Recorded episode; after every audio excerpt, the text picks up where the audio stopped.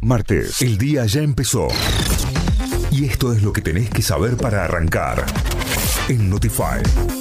Vamos a las noticias. Nos informamos a través de notify.com.ar, nuestra página web. Mi ley abrirá el periodo 142 de sesiones ordinarias del Congreso el viernes a la noche. El presidente hablará ante los representantes de las cámaras de diputados y senadores de la Nación en su discurso en el que delineará los objetivos de su gobierno. No estará exento el rol del Poder Legislativo en relación al fallido tratamiento de la ley, bases y puntos de partida para la libertad de los argentinos. Chubut irá a la justicia en la disputa con el gobierno nacional por los fondos El gobernador de Chubut, Ignacio Torres, afirmó que recurrirá a la vía judicial en la disputa que este distrito tiene con el gobierno nacional por los recursos coparticipables y puso plazo hasta el miércoles para que haya una solución concreta.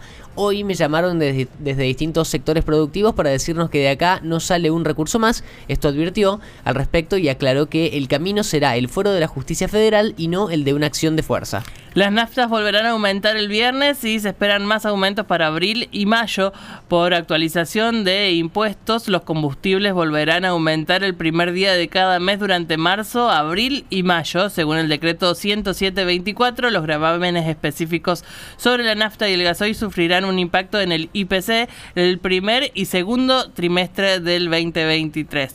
Eh, de esta manera, se estableció que el aumento del índice de precios al consumidor del primer y segundo trimestre tenga un efecto para la nafta sin plomo, la nafta virgen y el gasoil a partir del primero de marzo de este año, mientras que los demás aumentos estarán previstos para el primero de abril y el primero de mayo. Senadores reclaman debatir el mega DNU, mientras la titular del Senado, Victoria Villarruel, sigue sin convocar a la sesión especial para tratar el DNU 7023 de Javier Milei. Los senadores de diferentes bloques de la oposición se sumaron al reclamo en medio de la pelea del Poder Ejecutivo con los gobernadores. Los firmantes son Carlos Camau Espínola de Corrientes, Edgardo Cueder de Entre Ríos, Carlos Arce de Misiones, Sonia Rojas de CUT de Misiones, Mónica Silva de Río Negro, José María Carambia y Natalia Gadano de Santa Cruz, Pablo Daniel Blanco de Tierra de Fuego y Alejandra Vigo de Córdoba.